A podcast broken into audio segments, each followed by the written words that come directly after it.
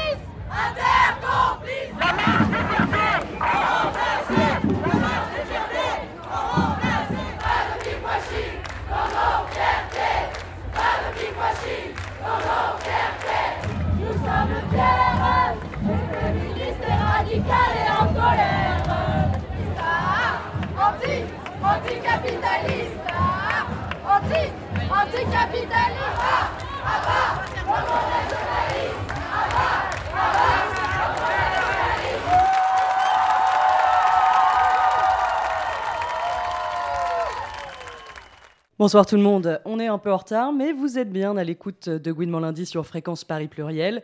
On le sait, le mois des fiertés, c'était le mois dernier, et d'habitude vous êtes plutôt occupés à réécouter nos podcasts pendant juillet, mais cette année, on a décidé de jouer les prolongations. Première revanche, on ne vous parlera pas trop de football, sauf peut-être pour vous dire que la Coupe du Monde féminine eh bien, se déroulera en France en 2019. Allez, trêve de bavardage, ce soir à la présentation Lucie, et surtout toi, Isabelle. Vous la connaissez pas, d'habitude elle est cachée derrière la vitre, mais c'est à elle que l'on doit les podcasts et toi. Et c'est surtout à toi, Isabelle, que l'on doit chaque mois la réalisation de Gouinement lundi. Autant te dire que je suis absolument ravie de présenter l'émission avec toi. Bah, merci Lucie, moi aussi je suis ravie d'être de l'autre côté de la vitre. Euh, sinon ce soir on a un peu botté en touche, ou plutôt décidé de vous présenter une émission généraliste. Donc on va parler podcast avec la série Queer sur Nouvelles Écoutes, lecture avec un reportage au Salon du Livre Lesbien, mais aussi PMA. Et enfin avec nous en studio Olga, qui nous parlera du nouveau média LGBT+, Committed, et que Gouinement Lundi n'avait pas encore eu l'occasion d'inviter. Gouinement lundi, Alors, avant de commencer les festivités de juillet, retour sur l'événement du mois dernier, la Marche des Fiertés de Paris, qui s'est déroulée le 30 juin. Et cette année, la marche a été marquée par un cortège radical qui a pris la tête de la manifestation devant le char de l'inter-LGBT, organisateur de la marche. Un cortège en non-mixité, composé de personnes trans, queer et racisées, réunis à l'appel de plusieurs collectifs, dont Kitoko, Fier ou encore Stop au pinkwashing, tous mobilisés pour faire entendre leur voix.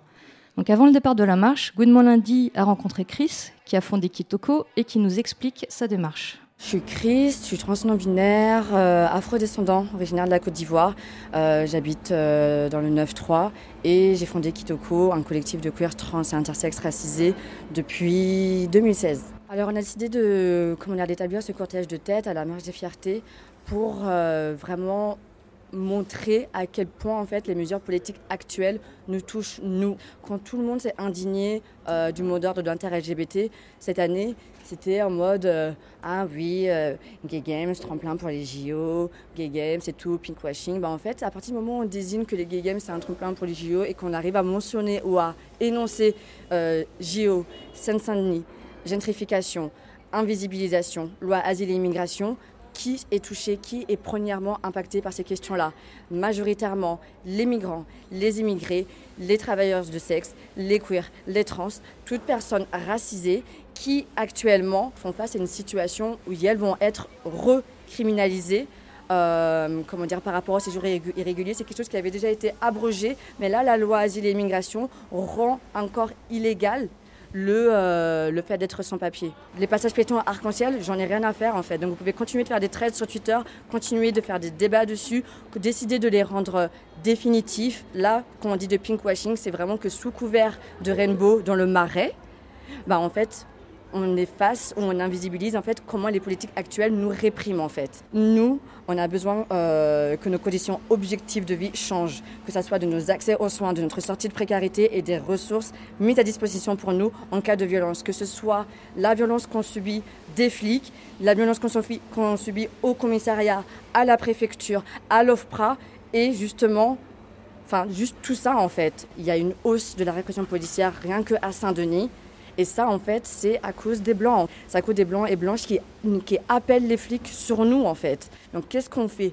Ou vers qui on se tourne en fait quand à l'inter-LGBT, il n'y a plus de chars asiatiques, il n'y a plus de chars afro, il y a réellement euh, le flag et la République en marche qui sont maintenant dans le top 10. Où est-ce qu'on peut aller?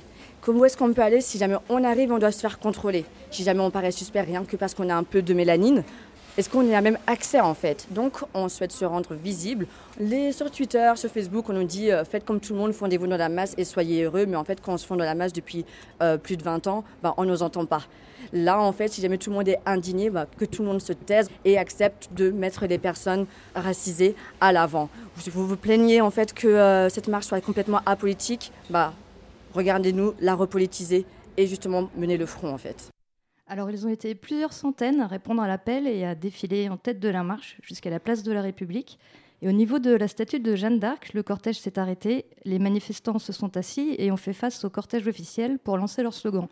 Des slogans qui n'ont pas toujours été compris par le public et un blocage qui a provoqué des insultes, notamment lesbophobes, des motards en colère du Gay Moto Club, qui sont ceux qui ouvrent traditionnellement la marche devant le char de l'inter-LGBT. Mais malgré tout, on peut dire que c'est une victoire pour les militantes et militants de ces collectifs dans leur quête de repolitisation de la marche des fiertés et de visibilité. lundi. On vous le disait en introduction de cette émission, nous avons en studio avec nous Olga Wolfson, journaliste à Comité. Bonjour Olga. Bonsoir. Euh, merci. Alors, on, vient d'entendre justement un son qui portait sur le cortège de tête radical de la marche des fiertés. Euh, Committed est un des rares médias qui a parlé de ce cortège de tête dans un article de Maël Lecor euh, notamment. Est-ce que euh, cette approche, donner la parole aux concernés, est représentative de Committed Et justement, est-ce que eh bien, tu peux nous présenter un petit peu ce nouveau média qui s'est lancé au début de l'année 2018 et, qu'on n'avait pas encore eu l'occasion d'inviter à Lundi ben oui, complètement. Ça fait partie vraiment de notre volonté de donner la parole aux concernés. D'ailleurs, euh, sur le site, on a une rubrique qui s'appelle Dites-le fort, à laquelle euh, toute la rédaction tient énormément, où on va vraiment donner euh, la parole à des assos, à des individus, à des collectifs, vraiment de tous horizons, de France et d'ailleurs. pour avoir vraiment leur parole, ça va être sous forme de tribune ou d'interviews courtes, type trois questions A. Et euh, voilà, on en publie trois par semaine et je pense que c'est vraiment une des rubriques dans lesquelles on est euh, le plus fier euh, actuellement. Est-ce que tu peux nous parler un peu de la ligne éditoriale, hormis cette, cette rubrique de, de Committed Quel est le postulat de base de Committed hmm. L'actu LGBT, évidemment. Après, on a surtout choisi de faire différents formats. En fait, on va vraiment avoir des enquêtes, des, des décryptages, des grands entretiens très poussés. Donc ça, ça va être la partie euh, réservée aux abonnés, vu qu'on a une partie euh, réservée aux abonnés, et l'actu un peu plus généraliste enfin toujours LGBT bien sûr, qui sera accessible à tout le monde, traité peut-être de manière un peu plus courte, mais là on va aussi se permettre d'avoir des formats vidéo, face cam, et bien sûr notre rubrique Dites le fort, tout en interview comité de Mon Petit Doigt m'a dit que le, le nom du site s'était décidé à plusieurs. Je précise pour nos auditeurs, qui, les auditrices qui ne vous connaissent pas, que ça s'écrit avec un K. Euh, pourquoi ce nom? Comment vous l'avez décidé ensemble? Alors ça c'est drôle parce que je suis la seule de la rédaction qui n'était pas là à ce moment-là, donc euh, moi je vais déjà propager le mythe. Hum, c'est parti bah, d'un brainstorming évidemment. Hein. On, visiblement, mes camarades étaient en train de plancher sur quelque chose de voilà, de phonétique, pas, pas avoir peur d'écrire un mot euh, pas comme il devrait être dans le dico, ni que ce soit euh, en anglais. Et du coup, euh, un de mes, collègues, Philippe, a pensé à la chanson de The Radio Dept, Committed to the Cause. Donc voilà, ça, appelle à, l'engagement. Et je pense que c'est quelque chose auquel on, tient sur le site, évidemment. et ça a plu à tout le monde. Et ça, a vite fait son effet. Donc euh, là, on sait que Tétu revient pour euh, une troisième fois et Yag euh, n'a pas tenu. Et en fait, c'est quoi le risque aujourd'hui quand on monte un média LGBT hmm, Je pense que je vais répondre par une autre question, une autre interrogation plutôt. Mais je pense que quel est le risque quand on monte un média tout court aujourd'hui? Je dirais que c'est encore plus difficile quand on monte un média qui est vu comme communautaire, parce que déjà les médias sur le web, c'est compliqué aujourd'hui. Euh, si en plus il y a un public qui est vu comme quelque chose de, niche euh, ou qui peut faire peur parce que oulala, c'est engagé, c'est politisé, oulala, on va faire peur au réac. voilà, forcément, il y a cette dimension-là aussi à, prendre en compte. En tant que journaliste LGBT, c'est comment de travailler dans une rédaction qui, qui a aujourd'hui une ligne éditoriale comme celle de Committed bah, ça fait du bien d'avoir quitté Hétérolande déjà. Désolée, je suis un peu hétérophobe. bah, c'est assez reposant hein, pour, à un niveau personnel déjà, je dirais, euh, de se sentir euh, entre nous et puis euh, ouais, se sentir en confiance déjà, ne serait-ce que pour proposer les sujets. Et puis voilà, on va pas tous être sensibles exactement aux mêmes thématiques et on va se compléter les uns les unes les autres et c'est vraiment super intéressant. Je ne pensais pas que c'était possible de s'épanouir autant dans le travail. Justement, euh, tu nous parlais des sujets un petit peu. Est-ce que tu peux nous, nous raconter une journée type euh, chez Committed Comment vous décidez les sujets que vous allez traiter? Et surtout sous quelle forme? Parce que tu en as parlé, euh, l'idée de faire un média web, c'est aussi d'exploiter eh ben, les différents formats forcément que ça propose. Oui, alors bah, comme dans la plupart des, médias, on va avoir la, conférence de rédaction euh, le matin euh, à 9h30 tapante. On, va, on aura fait le, tour de l'actu euh, avant, on va proposer les sujets et puis prioriser en, fonction de ce qui, est le plus, le chaud, le moins chaud. et souvent, on aura vu peut-être une petite news qu'on aurait pu écrire rapidement dans la journée. On se dit, ah bah tiens, ça, ça mériterait une interview dans la rubrique Dites-le fort, ou ça, ça mériterait une vidéo, donc on va remettre ça un petit peu plus tard. On décide vraiment de ça collectivement. C'est vraiment une discussion. On y passe euh, d'une bonne demi-heure à 45 minutes euh, tous les matins. Et c'est vraiment là, comme ça, qu'on se répartit le, travail. Après, euh, une fois par semaine, on fait aussi le point sur bah, nos grosses enquêtes, nos décryptages, nos grands entretiens. voilà. Sur, par exemple, sur le coming out trans d'Océan, vous avez choisi de le faire en vidéo. Pourquoi en vidéo et pas par écrit, par exemple bah, il y a eu aussi un grand entretien qui est allé euh, avec, mais effectivement, on a choisi la vidéo parce que voilà, on a un, média web aujourd'hui. On voit bien que la vidéo, c'est quelque chose qui se partage pas du tout pareil que, que l'écrit et qui a une puissance tout autre en fait. Euh, clairement, je pense que ça a été beaucoup plus vu comme ça en vidéo. Ça amène quand même une dimension beaucoup plus humaine, beaucoup plus riche et, assez puissante, surtout dans ce cas-là avec le, message d'Océan. Euh, euh, je pense que c'est un format qui est vraiment euh, agréable et pratique. Je pense que tous, ça nous arrive sur nos smartphones, de, même de juste de regarder une vidéo sans le son, parce que la plupart du temps, il y a, y a, les sous-titres. Et voilà, c'est vraiment un moyen très efficace de faire passer les, les messages. On a l'impression que de plus en plus de médias dits mainstream se saisissent des questions LGBT+, bon, notamment pendant le, mois des fiertés, le mois de juin, où Le Monde a, produit un, long papier sur l'invisibilisation des lesbiennes. France Info a aussi régulièrement même fait des pushs sur des sujets LGBT+. Euh, en tant que média communautaire, comment vous percevez ça de la part des médias dits mainstream? Bah, je pense qu'on peut s'accorder sur le fait que c'est une bonne chose qu'on en parle, très clairement. Euh, c'est très différent quand euh, des concernés en parlent et des non concernés en parlent. Après, on ne peut pas on peut pas forcément savoir ça euh, déjà. Après, euh, des journalistes euh, qui sont membres de la Contre-Allée, il y en a aussi dans les médias généralistes, et plus on sera nombreux, nombreuses à, en parler, le, mieux c'est. Vraiment, c'est vrai qu'on a, on a senti qu'il y avait un, engouement pour ces sujets cette année, et tant mieux.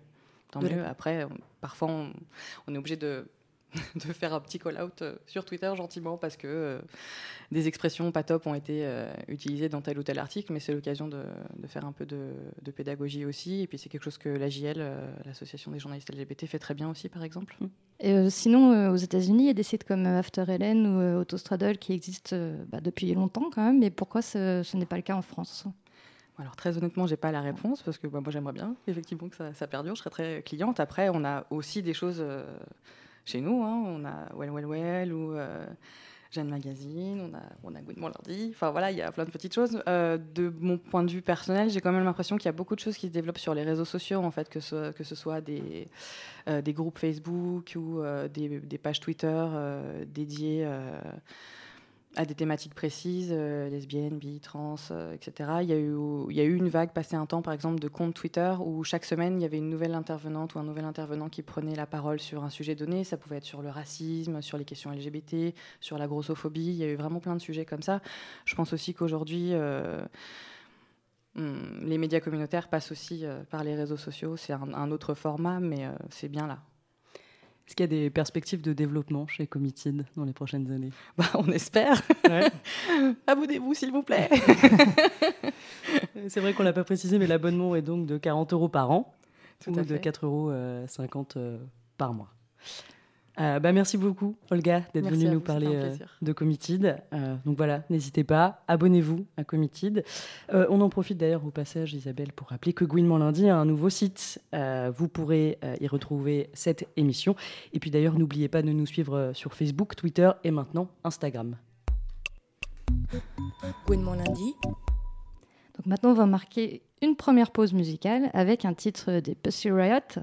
Donc quatre membres ont été écopé de deux semaines de prison, hein, vous savez, pour d'avoir débarqué sur le terrain de la finale de la Coupe du Monde. Et on va écouter Straight Out of Vagina. Donc c'est un titre dans lequel elle clame, hein, et je vous laisse euh, faire la traduction, que Pussy is the new dick, ladies.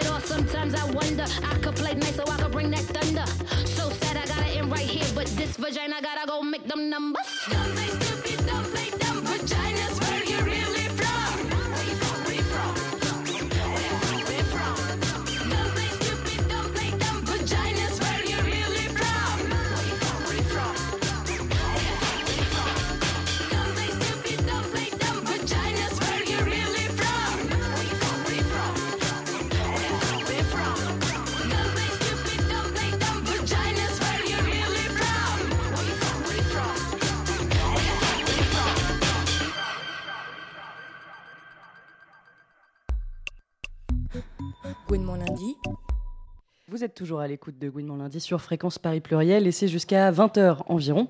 Avant la pause musicale, on vous parlait de toutes les émissions que vous pouvez retrouver sur notre site web.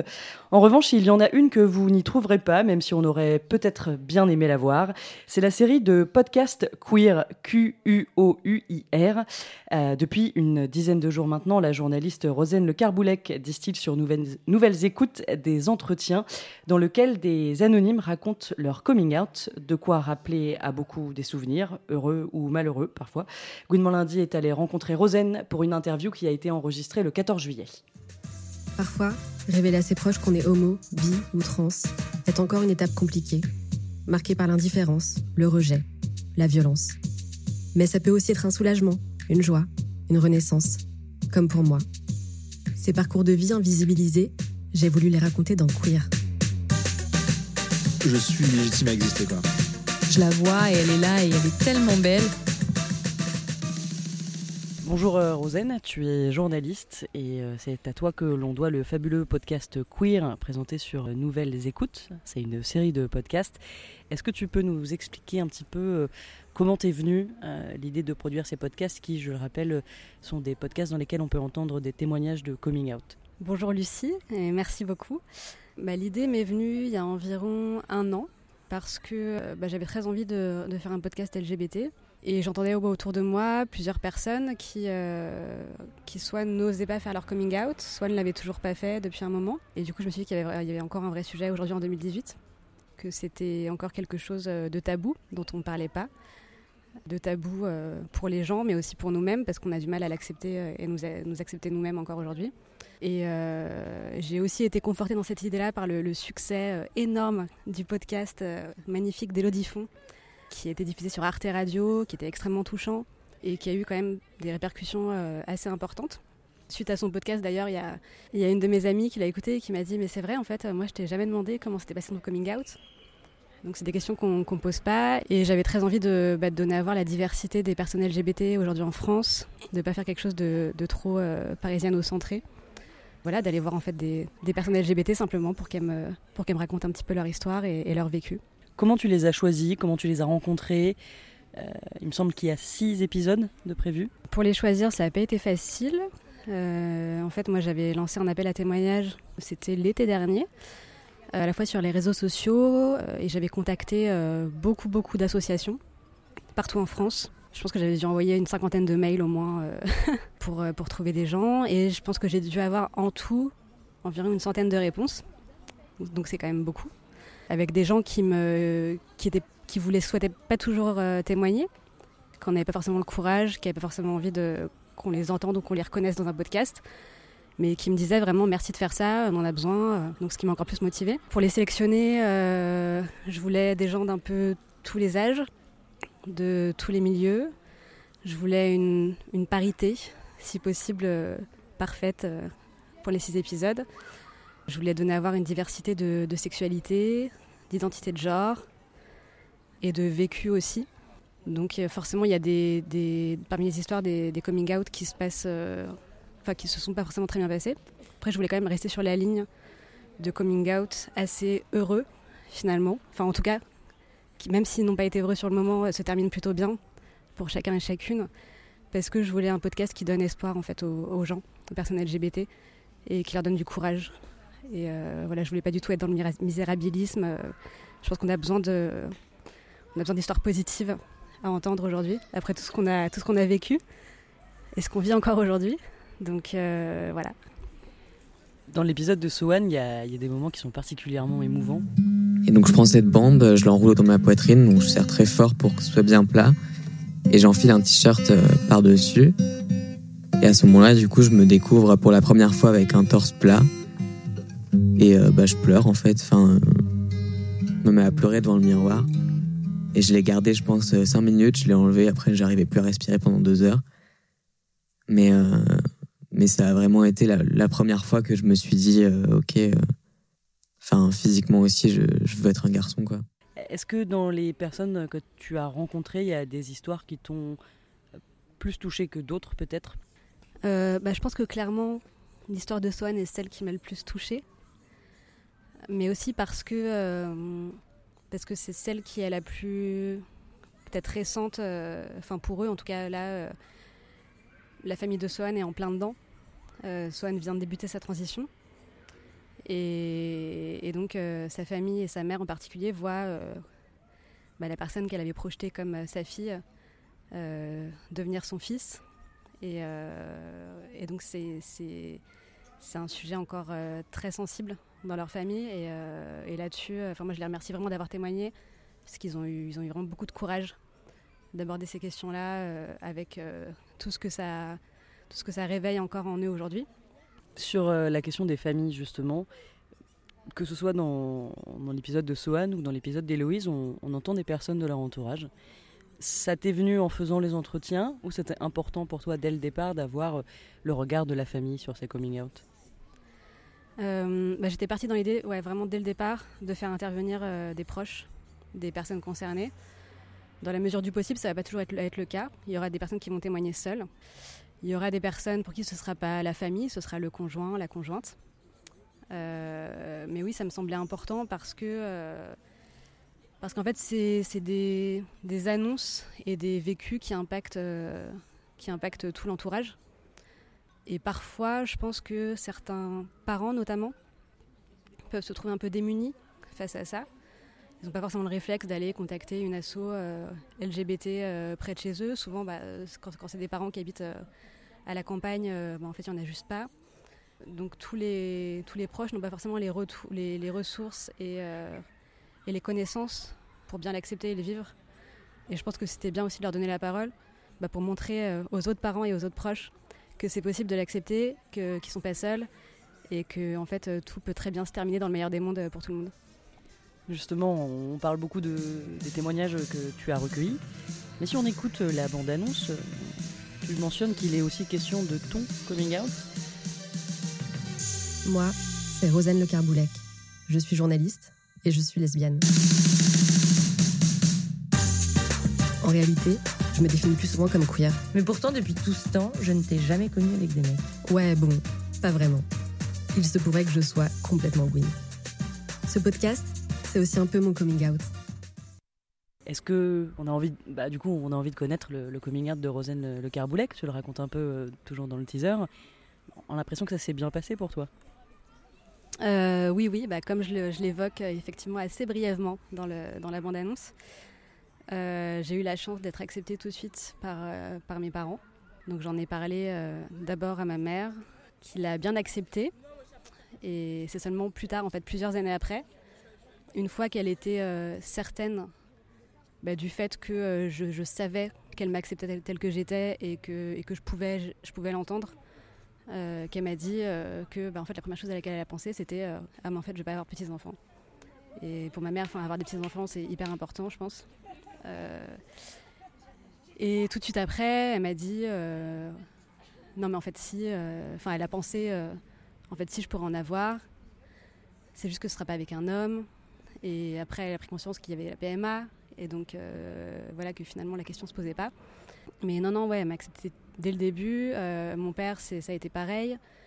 il a une petite remarque où il m'a dit il m'a dit que ça lui aurait posé plus de problèmes si j'avais été un garçon et qui pense qu'il aurait eu, euh, qu'il aurait été gêné ouais, de me voir embrasser un garçon si j'avais été moi-même un garçon. Après, euh, après, il m'a aussi lui dit que tout ce qui comptait c'était mon bonheur, euh, que je sois heureuse et que et que ma mère et lui seraient, seraient toujours là pour me soutenir. Que ce qui lui faisait plus peur c'était le regard des autres et ce que j'allais subir, plus que ce que lui pouvait ressentir par rapport à ça. Bah, j'estime avoir beaucoup de chance, ouais. Même si ça devrait pas être de la chance, ça devrait être la normalité en fait. Elles sont ça aussi que queer, hein, c'est un peu ton coming out? Euh, Bah oui, totalement, parce que moi, euh, après, je suis totalement euh, out auprès de mes collègues, de ma famille, de mes proches, mais c'est pas forcément quelque chose dont je parle publiquement. Donc, donc oui, bon, clairement, dans la bande-annonce, je, je, fais, je fais totalement mon coming out. Sur la question du podcast, pourquoi tu as choisi de, le podcast? Bah Parce que je voulais vraiment donner à, à entendre leur, euh, leurs histoires et leurs récits de vie, que je trouve que le, le, son est vraiment une belle manière de retranscrire des histoires un peu intimes, parce que euh, en image, par exemple en vidéo, euh, les gens sont, moins à même et moins, moins prêts euh, à témoigner. Et puis surtout, quand on parle de vécu LGBT et particulièrement de vécu de personnes trans, il y a toujours ce côté un peu voyeuriste que moi je voulais vraiment à tout prix éviter. Et, j'estime ouais, que, par le son, il y a un côté vraiment beaucoup plus intime qui, permet aux gens de davantage se livrer, plus que si on le faisait d'une autre façon. Et comment ça s'est passé avec Nouvelles Écoutes? Du coup, c'est toi qui les as approchés, euh, qui leur a proposé le projet. Comment tu as travaillé avec eux? Euh, oui, oui, c'est moi, qui, c'est moi qui les ai approchés il y a maintenant euh, bah, euh, un an, quasiment, je crois. Ils ont été tout de suite emballés, donc j'étais super contente. Et entre-temps, bah, on a tous les deux eu des projets différents de notre côté. Ils ont sorti pas mal de podcasts aussi. Et, euh, et on s'est mis vraiment à travailler euh, bah, là au printemps. C'est moi qui ai géré euh, toute la recherche de témoignages, qui ai fait la sélection des, gens. C'est moi qui me charge de la prise de son lors des entretiens. Et je travaille avec un, réalisateur qui s'appelle Alexandre Mognol, qui m'épaule pour ces entre- entretiens-là, qui m'accompagne et qui se charge de la réalisation finale des épisodes, donc, du montage final et de, la création liée à ça. Est-ce que tu as d'autres projets de podcast LGBT dans le futur Des idées euh, comme queer? J'en ai pas pour l'instant. C'est pas faute d'avoir des idées, c'est plutôt faute d'avoir du temps pour les faire. J'espère que je pourrai en faire d'autres et, euh, et à vrai dire, j'espère dans un premier temps que je pourrai même en faire euh, d'autres, enfin prolonger euh, la série queer parce que j'estime que en six épisodes, c'est pas du tout un panel exhaustif. Qu'en fait, il y a tellement de vécu et d'histoires qu'on peut en faire en faire largement plus. Bon, On espère que ce sera prolongé nous aussi. Merci beaucoup, Rosen. Merci Leslie. Gouinement lundi. Voilà, et si vous voulez retrouver toutes les informations concernant Queer, rendez-vous sur le site de Nouvelles Écoutes ou sur la page Facebook du podcast. Ici, c'est toujours Gouinement lundi, et on se retrouve juste après la chanson Aziza de Yasmine Hamdam, une chanson que vous avez peut-être déjà entendue dans le film J'irai danser si je veux.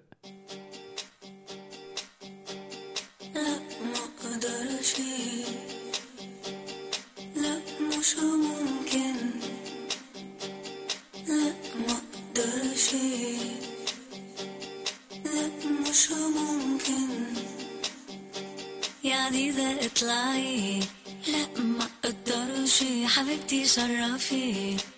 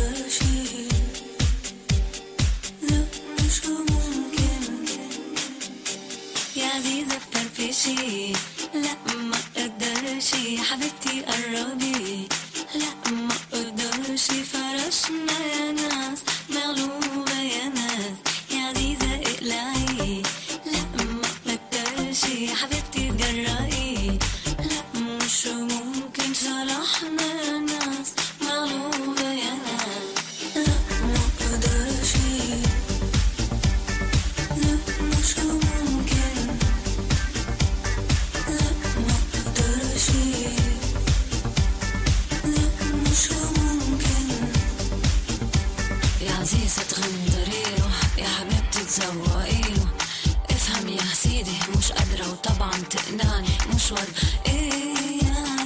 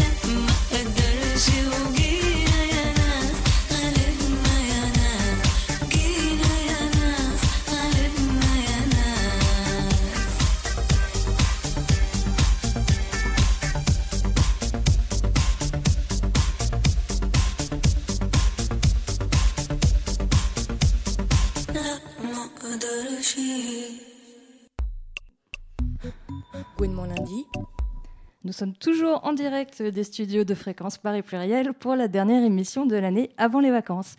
Donc l'été, les vacances, c'est la période idéale pour prendre enfin le temps et plonger le nez dans les livres. Or, le samedi 7 juillet dernier s'est tenue à Paris la septième édition du Salon du livre lesbien. Gwen Lundi y a feuilleté quelques pages avec son micro.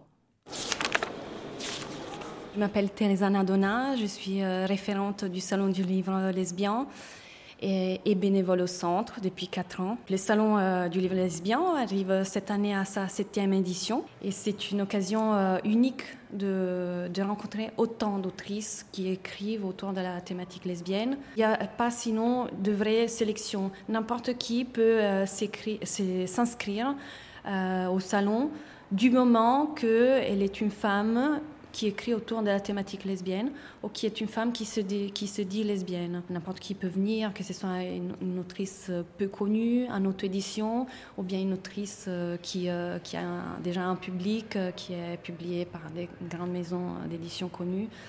Et l'idée, c'est de donner une visibilité à chaque autrice. Eh bien, cette année, on a 32 autrices en signature, en dédicace, et trois maisons d'édition voilà, le, salon prend un petit peu d'envergure et euh, il, se, il est euh, découvert un petit peu au-delà euh, des, frontières françaises.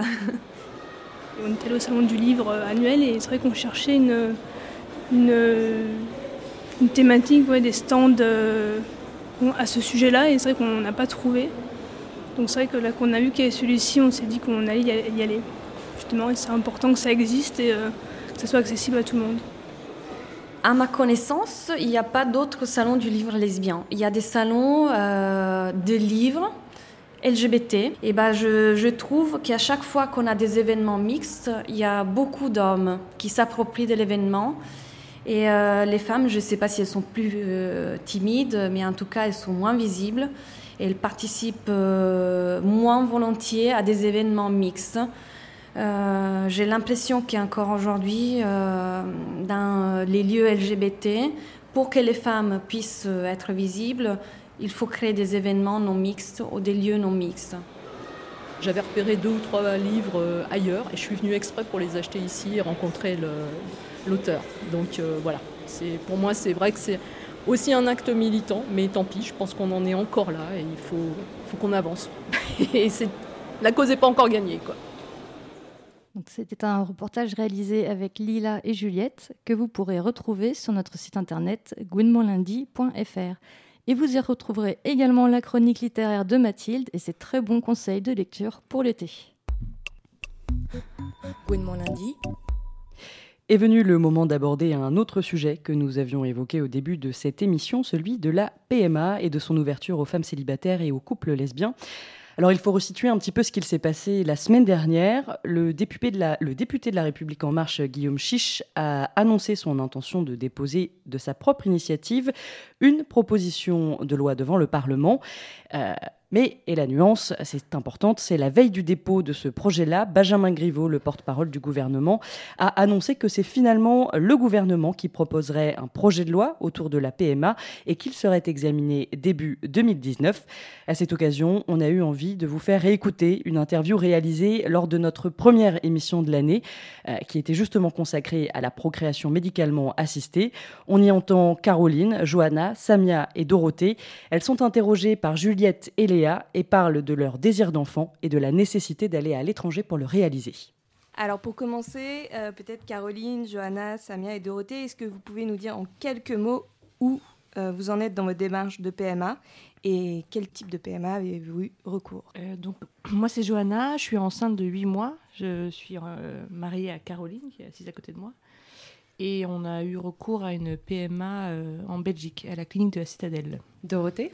Euh, bonsoir. Donc, euh, bah, moi, en fait, euh, j'ai eu recours à la PMA en Belgique, pareil à la Citadelle, pour deux enfants qui sont déjà nés. Donc, une fille de presque 5 ans et un petit garçon de 3 ans. Samia? Alors moi j'ai un petit garçon de 4 mois et on a fait une PMA amicalement assistée à la maison. Alors avant toute chose, on aurait bien aimé revenir avec vous sur ce moment. Est-ce que vous pourriez nous raconter ce moment où vous avez eu envie d'avoir des enfants? Et euh, comment euh, avez-vous envi- envisagé pardon, le fait de devoir avoir recours à une PMA Johanna, tu nous disais que ce désir avait été un peu remis en cause avec euh, la manif pour tous et le contexte un peu difficile. Euh, oui, puis après, on rencontre quelqu'un qu'on aime très fort et, euh, et donc on a envie de, de créer une famille. Donc on se repose les bonnes questions. Après, avec Caroline, on a, on a eu tout un cheminement. Donc, euh, Et ça, ça fait peur de se dire qu'on va devoir avoir recours à une PMA à l'étranger en sachant que c'est pas légal en France. euh. Ah bah oui, c'est tellement pas naturel que hum, c'est un peu rebutant en fait de se dire euh, qu'il faut aller prendre. Enfin, on sait pas encore, quand on a décidé d'avoir un enfant, on sait pas encore quel est le, le chemin. Euh, et quand on met un peu le nez dedans, on voit la montagne en fait. On voit la montagne assez tardivement en fait dans le projet. Voilà, du coup, on a fait nous au plus simple, on va dire. Est-ce que vous pouvez peut-être un peu développer du coup euh, pourquoi avoir choisi la Belgique par exemple? Au plus simple. la distance. Au plus près. Euh, en fait, sur la. hum, Juste pour préciser, nous, on a, on a fait partie très tôt d'un groupe de parole à- avec la PGL. Donc, on voudrait aussi remercier et passer un petit message parce que ça a été. euh, L'association des parents gays et lesbiens. Et c'est une mine d'or d'informations. En plus, c'est des super rencontres, donc ça, ça aide quand même énormément. Euh, nous, on avait, on pense, enfin, on avait entendu parler de l'Espagne et de la Belgique. On savait que l'Espagne c'était peut-être un peu plus commercial. La Belgique c'était plus proche, la même langue.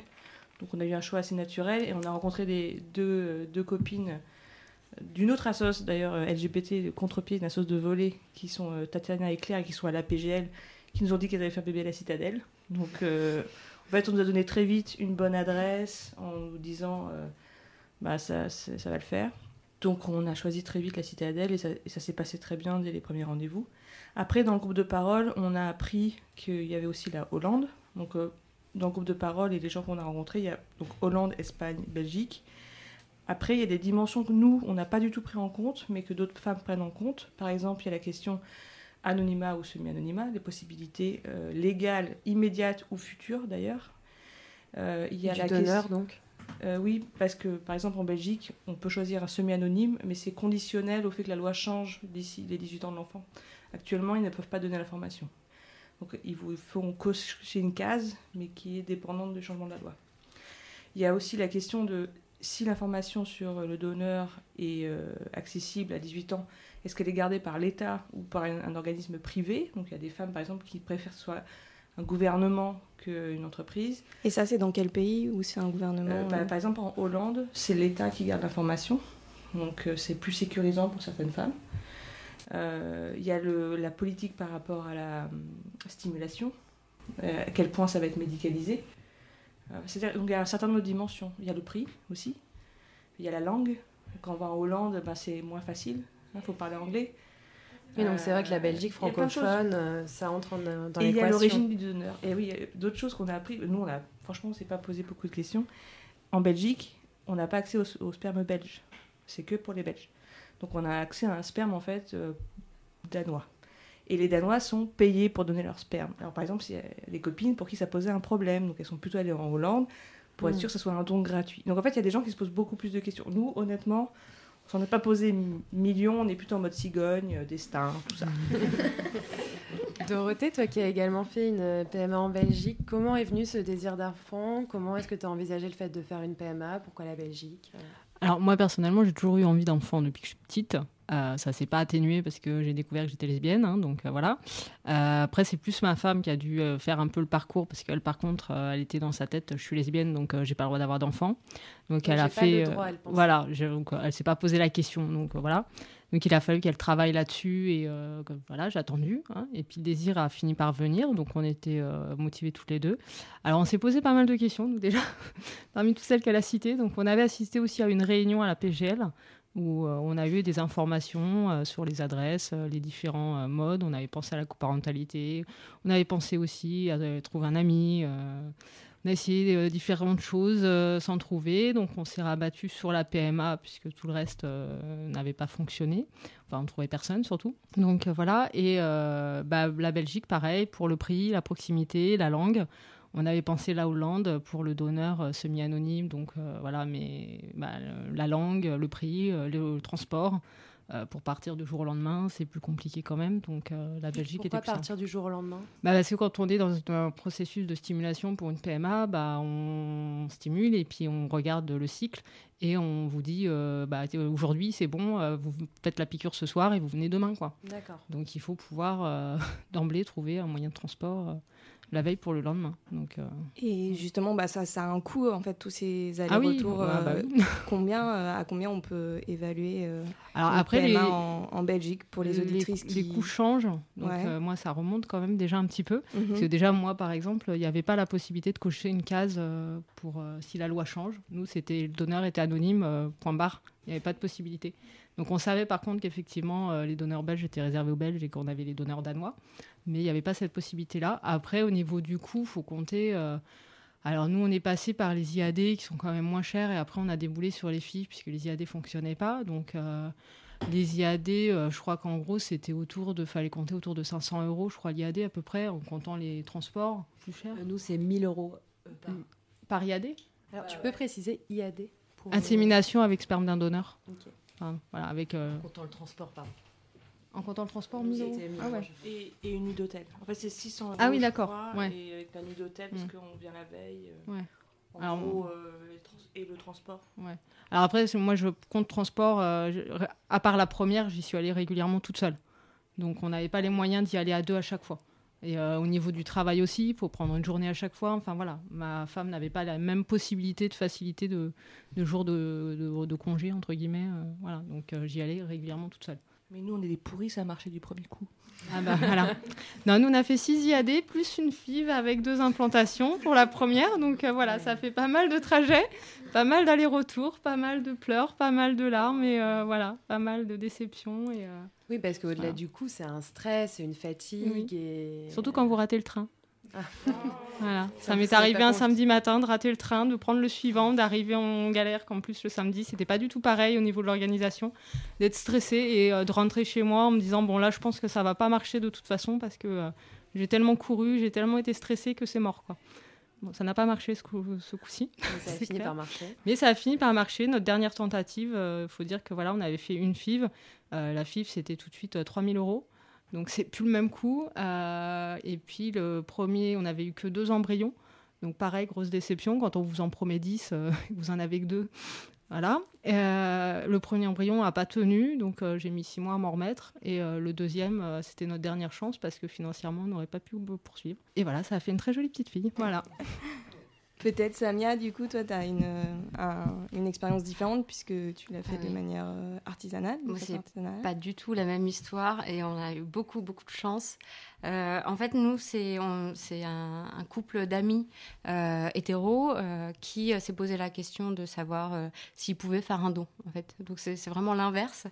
Ils ont déjà des enfants, ils, ne veulent plus d'enfants et donc c'était un peu.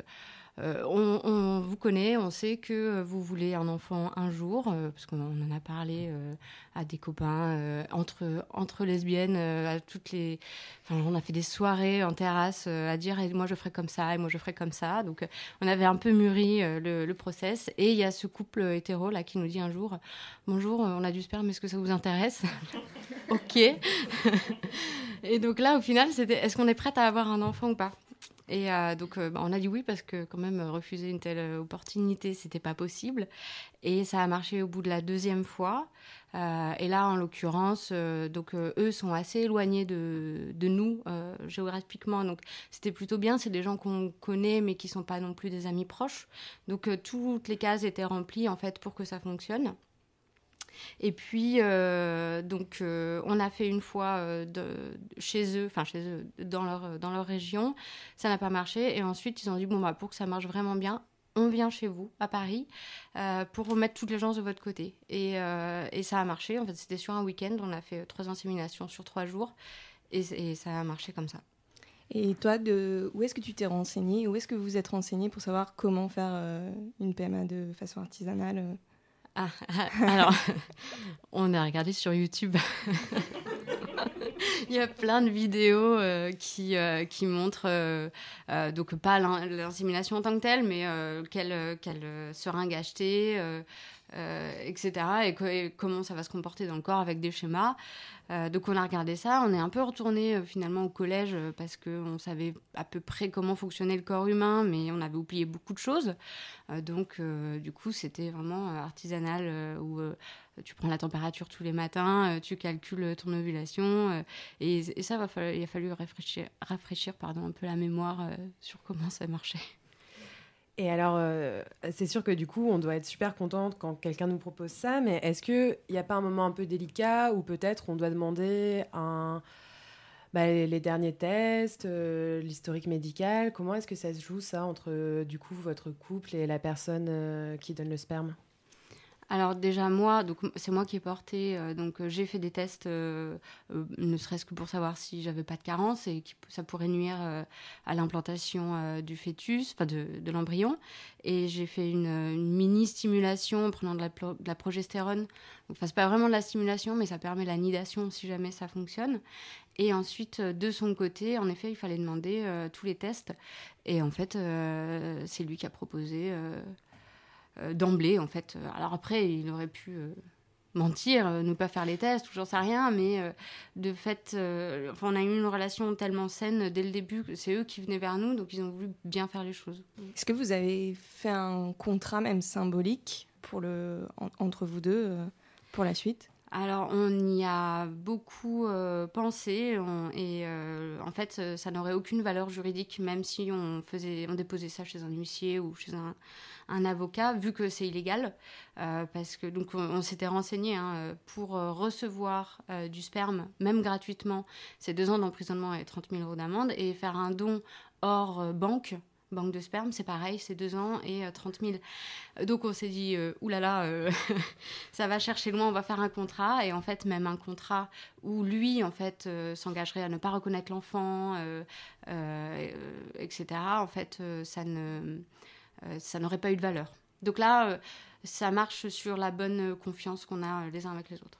Et quelle place il a aujourd'hui, du coup euh, Enfin, j'imagine aucune, hein, mais. euh, Euh, ouais, aucune. Euh, Il ne souhaite pas en avoir, donc ça, on est très contente. Et euh, euh, par contre, euh, on a quand même euh, une. Les choses ont évolué. Au début, on s'est dit. On le voit une fois, on fait l'insémination et ensuite bye bye. En fait, on s'est rendu compte que euh, ça a créé une, euh, une relation quand même particulière. C'est quand même un inconnu avec qui on parle d'ovulation, euh, de cycle. Euh, Non, alors, t'as tes règles hyper bizarres. Et finalement, il y a quand même une relation qui n'est pas vraiment de l'amitié, mais quand même une relation particulière qui est née. Et donc, avec sa compagne, ils ont vu l'enfant. Euh, et, euh, et puis, euh, voilà, on, on les verra de temps en temps, mais sans. Et puis, eux, surtout, euh, ce qui est assez intéressant, veulent l'expliquer à leurs enfants. Plus tard, quand ils seront plus grands, euh, quand ce sera légal déjà, et quand ils seront en âge de comprendre. Merci beaucoup. Mon lundi. Alors voilà, on a réentendu euh, Caroline et Johanna qui, depuis, euh, donc depuis, Johanna a accouché d'un petit Gustave qui est euh, très mignon, donc le 2 mars dernier. Et vous pouvez réécouter toute l'émission sur la PMA sur le site euh, de goodmonlundi.fr et en podcast sur toutes les bonnes applications de podcast. Alors donc nous sommes de retour sur le plateau du direct de Good Morning Lundi et avant de retrouver l'agenda de l'été, on va secouer un peu nos oreilles avec New Kicks, un morceau du groupe emblématique, incontournable, mythique et évidemment indispensable dans toute bonne playlist LBT qui se respecte. J'ai nommé Le Tigre.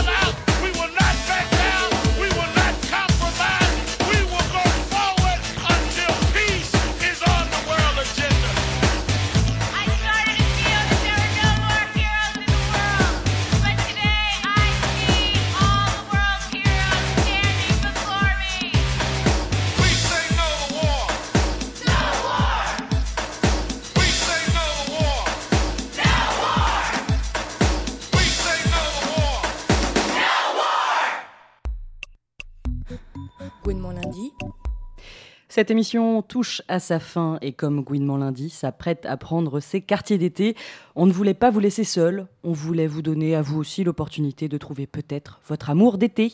Du coup, on a répertorié quelques événements parisiens, désolé si vous nous écoutez en province. Résultat, le euh, 26 juillet, euh, rendez-vous avec la team Barbiturix pour la jeudi hockey au Wanderlust. Du 6 au 10 août, ne ratez pas le festival de cinéma Cours sur Cours. Fin août, direction le Wanderlust, toujours pour une lesboom solidaire avec la Kidnapping Migrating Hockey. Ça sera le 30 août, précisément. Et puis, pour reprendre le rythme en douceur, le, festival féministe Comme nous brûlons se déroulera du 5 au 9 septembre. Et puis, évidemment, si vous êtes toujours perdu, il y a toujours la mutinerie qui vous a concocté une programmation estivale plutôt sympa. D'ailleurs, on vous y donne rendez-vous à la mutinerie le 15 septembre pour une table ronde et une soirée spéciale Gouinement lundi. Sachez qu'on a vraiment hâte de vous rencontrer. D'ici là, je vous souhaite un bel été LBT. Et on remercie toutes les intervenantes de l'émission de ce soir et toute l'équipe de Gouinement Lundi, Léa, Juliette, Lila, Serena, Pauline et Mathilde. Et je remercie particulièrement Marie qui m'a remplacée à la technique ce soir et qui m'a permis de passer pour la première fois de l'autre côté de la vitre. Merci Marie. Et pour lancer l'été en dansant, on se quitte sur le tout nouveau, tout chaud single de Rebecca Warrior, réalisé en collaboration avec Manu Le Malin et Matt Ben. Ça s'appelle Grief, Dance Till Death. Alors c'est un petit chouïa dépressif comme d'habitude avec Rebecca, mais c'est du bon pour les oreilles et ça fait danser. Alors que demander de plus Et je vous souhaite un très bel été LBT.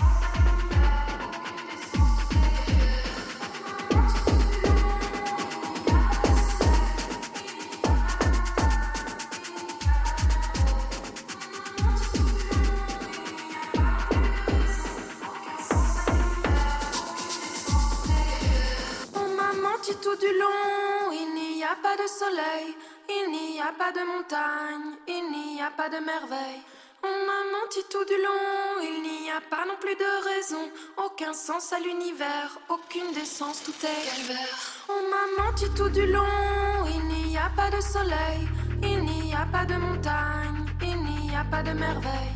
On m'a menti tout du long, il n'y a pas non plus de raison, aucun sens à l'univers, aucune décence, tout est calvaire.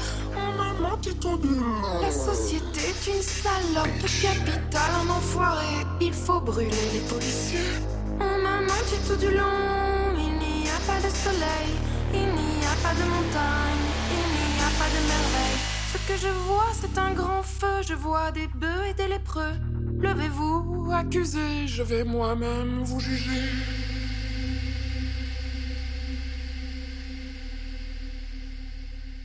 I sentence you to